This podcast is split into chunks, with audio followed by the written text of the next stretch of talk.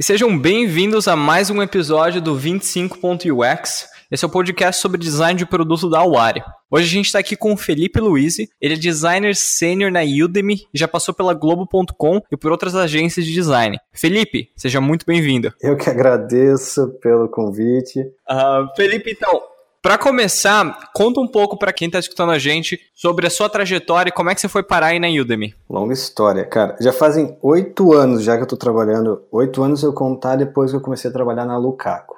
Isso foi em 2010. Antes disso, eu trabalhei para uma empresa chamada Provisuária, um pouco mais focada em offline também. E aí eu pensei, poxa, eu preciso dar um passo e ir para o digital. Em 2010, Cara, tudo tava. Era só se falava de digital, tava, foi pouco antes de lançarem um iPad, iPhone tava super em alta. Isso que eu pulei a fase em que eu era micreiro, né, Fábio? Assim, eu comecei micreirando ali, fazendo logo pro tio, né? é, assim, pegando prática, né? No CorelDRAW. Mas aí, beleza, achei essa oportunidade na. Foi uma baita oportunidade. A Lukaku, para quem não conhece, é uma empresa que já não existe mais. Ela era em Curitiba e ela fazia vários projetos para a ONU. Então, uma baita oportunidade. Eu trabalhei com o Alisson Luca um ano e meio, um ano e oito meses lá. A gente fez sites legais. Assim, teve um, um site nosso que a gente fez para a ONU que era para comemorar os 7 bilhões de habitantes. Não comemorar, mas alertar e falar sobre como isso funcionava, né? Toda a população mundial, é, 7 bilhões. Então a gente apareceu em mídia internacional com esse site, foi super legal, baita projeto. Acho que o trabalho todo na Lukaku ele era muito de ponta, era muito legal estar trabalhando com isso em 2010, 2011. Isso abriu espaço para o pessoal da Globo chegar em contato comigo. Foi bem rápido minha mudança, assim, coisa de uma semana, assim, depois que eu fechei com os caras, acabei indo para a Globo. Na Globo foi uma jornada grande, vamos ver por tópicos, assim, né? Cinco anos e meio vários projetos. Então foi trabalhei no Foodpedia, para quem lembra, Foodpedia eu peguei ele, já tinham feito os primeiros passos, eu trabalhei para fazer a maior parte das páginas do, do Foodpedia. Eu tinha começado, foi uma baita experiência. Trabalhei com tempo real, essa página no Globo Esporte, onde você assiste os jogos. Trabalhei um pouquinho no Cartola, antes do Cartola virar o Cartola que é hoje. Trabalhei na tabela do Campeonato Brasileiro, foi bem interessante. Sabe aquelas bolinhas que dizem a tendência, se o time perdeu os últimos cinco jogos ou ganhou, né? Aquela variação. Trabalhei com Pedro Pim nesse projeto, foi bem, foi bem legal. Aí Tive um tempo no Tech Tudo, foi muito legal trabalhando no Tech Tudo. Acho que era um projeto que estava precisando ser bem arrumado, tinha muita coisa para fazer lá. E aí foi quando um pensamento de produto, assim, um pensamento mais holístico, assim, porque eu tive que trabalhar bem com o pessoal da redação, trabalhei bem legal com eles, a gente montou até um texto que eu postei no mídia esses dias aí. Super legal trabalhar lá no Tech Tudo. E aí, voltando mais para uma questão de UX UI, mais processo, eu fui para a Home da Globo Home da Globo também foi bem difícil trabalhar na Home da Globo, é muito estressante, muito, envolve muita gente, é muita adrenalina, é, e a gente estava com foco de reduzir o máximo o peso de carregamento da página. Chegamos a 3 segundos. Na época era o site, acho que era uma das homes mais rápidas, acho que o USA Today fazia 3 segundos também. E depois disso, na Globo, eu trabalhei ainda no, no Play Kit, só quem trabalha na Globo sabe o que é o Play Kit. Ninguém conhece o que é o Play Kit. Mas é uma a fundação do que vem a ser ali o futuro da Globo em, em, em, consumo on demand e de TV, né? Então a questão de todos esses canais indo para a internet, o Globo Play usa, não sei se o Globo Play usa o Play Kit completamente, mas eu, eu lembro que a intenção era migrar todo o todo o Play Kit também, mas aí, cara, depois de toda essa jornada na Globo, eu achava que, pô, já tava super bem lá, tava indo super legal. E eu pensava, poxa, eu preciso me puxar para um outro nível, assim, sabe? E aí eu passei o ano de 2016 inteiro ali, me preparando, estudando inglês, é, olhando o mercado, aprendendo o que eu precisava aprender. Fiz algumas entrevistas, não passei em algumas empresas, foi um processo bem interessante, cara, porque você, por mais que estivesse trabalhando numa empresa boa, empresa de ponta, fazendo várias coisas, é, existe aquele, aquela peculiaridade, né, de cada mercado. mercado de mídia é uma cabeça, é, mercado de produto, tipo a Udemy, é um, um produto SaaS, né, é muito diferente. Então foi bem interessante, um baita processo. Eu estava focado em achar algum produto SaaS para trabalhar, uma cabeça Vale do Silício e que tivesse na Europa. A questão era que tivesse na Europa até por causa de questões de visto. Mas super legal. E aí, dentro desses processos todos, aí fechei com a, com a Udemy. Na verdade, eu escolhi a Udemy e Dublin veio de, de bandeja, né? Veio no pacote da decisão, é, mas tem sido maravilhoso. Uma cidade com um clima terrível, mas que é muito gostosa de morar. É, é bem interessante, bem gostosinho mesmo. Tem sido uma baita experiência. E aí, por fim, né? Cheguei na Udemy. E aí, cara, baita empresa, outra cabeça, tá muito divertido, muito bom. Então, eu tô aprendendo muito a cada dia, que é uma, é uma mentalidade bem de produto, né? E o processo de produto, o processo de UX e UI aqui bem maduro, bem diferente do que eu fazia no Brasil. Totalmente fora da zona de conforto. Baita oportunidade, tem sido bem legal. Oh, legal, bacana. Você comentou um ponto interessante que é como é importante você entender o mercado, entender as peculiaridades daquele mercado quando você está entrevistando para um tipo de empresa. É muito comum, às vezes, ainda mais em UX, a gente tem gente que tá vindo para a área, tá fazendo uma transição para a área, já tem experiência em outra indústria. É muito mais fácil para essa pessoa uh, buscar uma primeira oportunidade nessa indústria onde já, a pessoa já tem uma familiaridade com os termos, já tem uma familiaridade com o mindset ali daquela indústria, do que ir para uma área totalmente diferente. Então, até UX em healthcare, por exemplo, é muito diferente de UX em SaaS. E UX em SaaS é muito diferente de UX em agências, por exemplo. Então, mas, pô, interessante. Imagino que muita gente que está escutando já conhece a Udemy. Para quem não conhece a Udemy, é uma plataforma de curso online, mas explica um pouquinho sobre a Udemy, sobre o tamanho da Udemy, onde que a empresa está presente. Para quem talvez já conheça a Udemy, mas não conheça tanto sobre a operação, fala um pouquinho mais aí sobre a Udemy, Felipe. A ideia da Udemy é trabalhar com upskilling e reskilling. Então é a questão de trabalhar com os skills, né? A Udemy nunca vai virar uma faculdade, tá? Não é a ideia dela virar uma faculdade, de ensinar tudo que a faculdade tem para trazer. O que a ideia é trazer esse reskilling é, é, e o upskilling. Então, o conceito que eles têm é de trazer para cada pessoa que quer aprender o professor certo. Então, é como nem toda sala de aula fala diretamente para todo aluno, né? Então, a ideia é de conectar esse professor que fala de uma forma, que tem a didática, que tem maneira de trazer, trazer aquele assunto é, que funciona para você, é essa motivação da Udemy, sabe? Porque eles entendem que talvez você vai aprender esse conteúdo porque alguém lá na Alemanha explica esse conteúdo de uma forma que ou tem todos os conceitos, todo o contexto para te trazer esse conteúdo da melhor forma possível. Essa conexão é, mundial, acho que é o maior segredo da Udemy. Além de ter toda essa questão de, de conteúdo fresco, né? Uma questão, uma visão de números, assim, acho que no Brasil talvez a Udemy seja pequena, mas ela tem lá já mais de 190 países, tem mais de 50 línguas, acho que está em torno de, tá mais de 80 mil cursos, e só para jogar mais número aqui, deixa eu ver, tem 150 milhões de pessoas já, mais de 150 milhões de pessoas que é, já se cadastraram em cursos, né? Que a gente chama de enrollments ou matrícula como você preferir. Então, cara, é grande, é grande, está expandindo bem. Dois terços da receita é, é fora dos Estados Unidos. Então, isso é a maior prova de que uma empresa bem mundial já, bem expandida, né? Bem interessante esse, essa relação de conexão internacional, né? Tem, tem funcionado bem. Bacana, bacana sim. E hoje aí dentro, em qual área do produto você está mais focado? Com qual time você trabalha? Como que é o seu trabalho e como que é o seu dia a dia aí dentro? Então, a Udemy ela tem dois focos, dois modelos ali de produto. Tem o B2C e o B2B. Então, o B2C é o udemy.com. Acho que todo mundo que conhece a Udemy conhece mais por esse produto. É, eu trabalho, eu fui o segundo designer. Cheguei na Udemy numa oportunidade muito legal de estar tá formulando do início assim o que seria o produto B2B, que é então a Udemy para empresas, né? Business to business.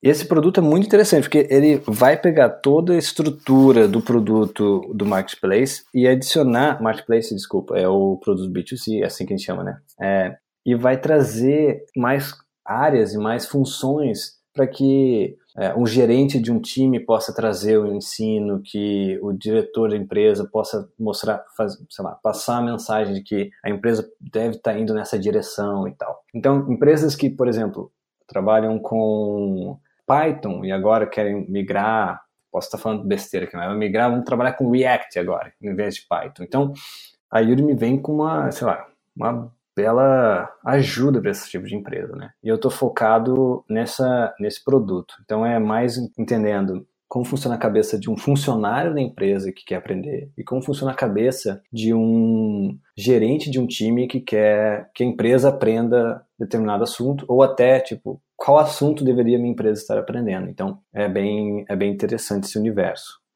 Legal, bacana. Para que você entenda isso, para que você consiga entender tanto a perspectiva do gerente quanto a perspectiva daquele funcionário, daquele membro do time que está querendo expandir a sua skill set, está querendo aprender uma habilidade nova, como é que você usa design para fazer isso? Imagina que você tem que fazer pesquisa, mas como que você decide qual metodologia é mais eficiente? Como que é efetivamente a execução disso daí? Belíssima pergunta. Então, eu quando eu trabalhava no Brasil, eu trabalhei mais focado com personas. Eu trabalhei muito tempo com personas. E no que eu cheguei na Udemy, eles começaram a, a trazer um conceito que para mim era muito novo, chamado Jobs to be Done. Era um pouco diferente, porque ele tira todas essas questões que a gente tem na persona, com relação a de idade, até gênero. Essa persona inventa um quote, né? Tipo assim, uma frasezinha que faz sentido para a persona. É, e eu já vi muita gente trabalhando com persona e fazendo persona errada, tipo, fazendo a persona pelo vento, né? Tipo, eu acho que é de 15 a 18 anos e que eles jogam videogame, porque quem tem 15, 18 anos joga videogame. Então é tipo uma coisa meio. eu decidi porque. Não, normal, não. Existe outra. Quem tem 15, 18 anos joga videogame. Então, então tipo, é meio, é, sei lá, desviado, né? É assim. E aí eu acho interessante esse conceito do job subdone. Sinto muito, assim, não sou especialista nesse assunto. Tem sido bastante complicado para entender nos detalhes, mas em termos mais simples, a ideia é que você foque mais em cima do que a situação em que se ocorre, o que a pessoa precisa e como isso vai transformar a pessoa. Tá? Essa parte da transformação que é muito importante, porque provavelmente essa situação em que a pessoa se encontra, ela precisa de algo que resolva o problema dela. Então, vamos dizer que no meu, na minha situação que eu acabei de comentar, vamos dizer que a empresa está migrando de tipo de linguagem de desenvolvimento. Então, nessa situação em que a pessoa, a empresa está migrando as ferramentas que elas têm, a pessoa ela tem esse momento de pânico, né, de ansiedade, e ela precisa de alguma coisa que vá ajudar ela a entrar nesse novo flow, né, entrar o que, que é isso, ou entender o que é isso, essa nova ferramenta, e aí nessa situação, então, para que ela possa ter essa transformação, que vai ser ela poder fazer o bom trabalho dela nessa nova ferramenta. Esse tipo de coisa é bom, esse, essa maneira de, de formular o problema e formular na sua pesquisa, ou o resultado da sua pesquisa, vai ajudar você a não pensar em questões de gênero nem nada, questões supérfluas em relação a isso. Ele vai te fazer pensar apenas no problema por si só e como resolver essa questão, entendeu? Então, tipo, não importa a idade da pessoa, ela vai estar passando pelo mesmo problema, pela mesma situação. O usuário precisa disso. Então, como você resolve isso?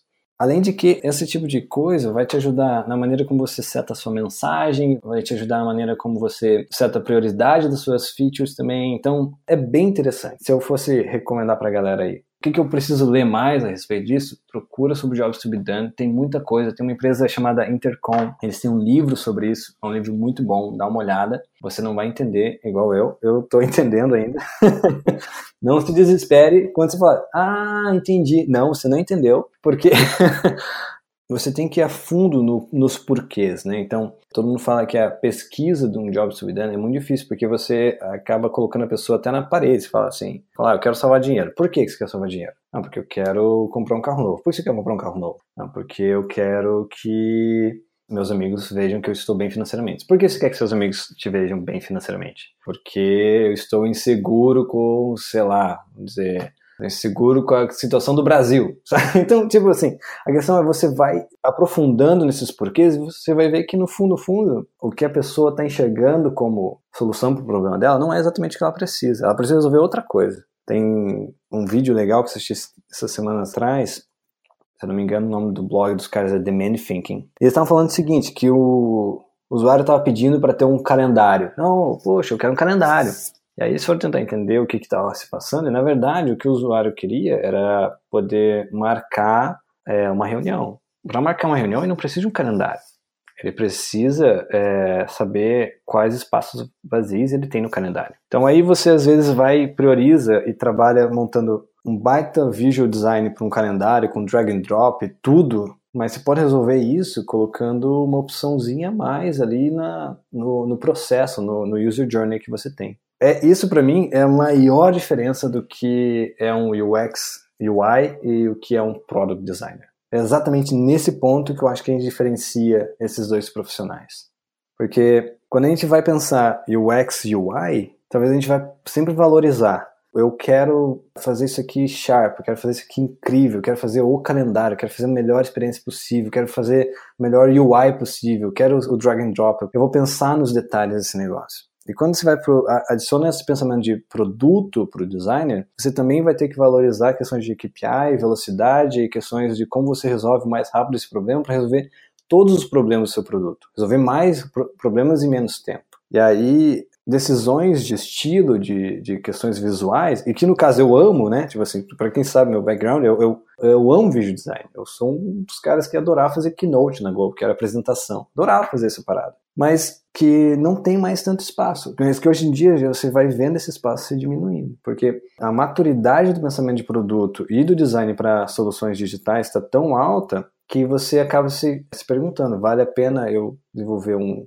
calendário inteiro novo se eu, na verdade, só preciso resolver aqui colocando uma opçãozinha mais é, no fluxo, sabe? Então, é bem interessante essa reflexão. E a Udemy tem me feito pensar muito e, muito, e trabalhar muito nessa, nessa pegada.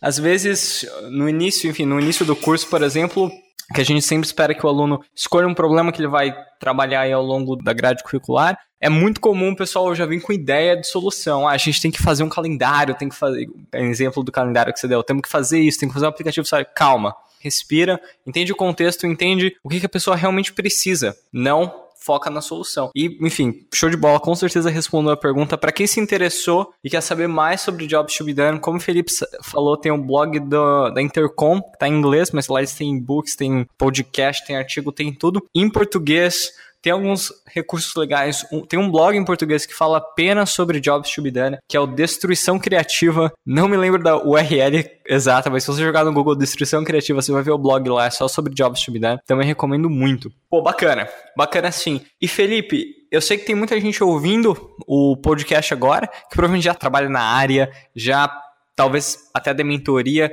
já ensina meio que indiretamente. Para quem tem curiosidade, para quem talvez pense em lançar um curso de UX, um curso de alguma coisa assim na Udemy. Como é que funciona o processo? Qualquer um pode ser criador? Como é que é isso aí na Udemy?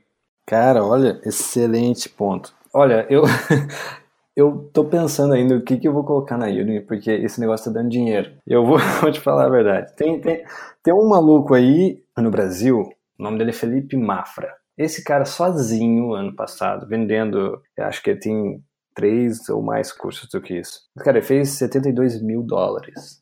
Então, você pensa em um ano, né? É, se você faz um bom curso, eu vou dar a dica, faz um curso bom aí, é, coloca ali duas horas de conteúdo, coloca um conteúdo de qualidade, conteúdo que vale a pena mesmo, você vai fazer um, um bom dinheiro, tá?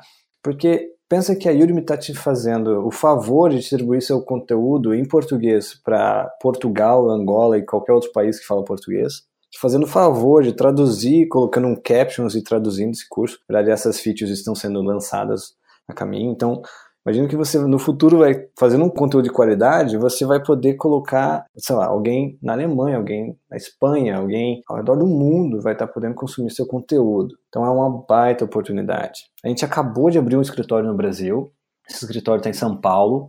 Se você está no, no Brasil ouvindo esse áudio agora, Pensa nessa oportunidade, cara. O Fábio vai colocar meu e-mail aqui no, no podcast. Manda um e-mail para mim que eu faço uma ponte com você diretamente com o diretor de produto da Udemy Brasil para te dar qualquer mentoria e ajuda para você subir e fazer um curso dentro da Udemy. A gente tem ferramenta, tem um monte de conteúdo legal que pode fazer isso. Então, acho que é exclusivo para quem ouviu até o final, né, Fábio? Sério, manda um e-mail para mim, eu faço a ponte. Tô bem tranquilo com isso, não tem problema nenhum. É uma baita oportunidade para você que sabe bem de design, para você que já talvez ensina em algum curso de pós-graduação, MBA, faculdade.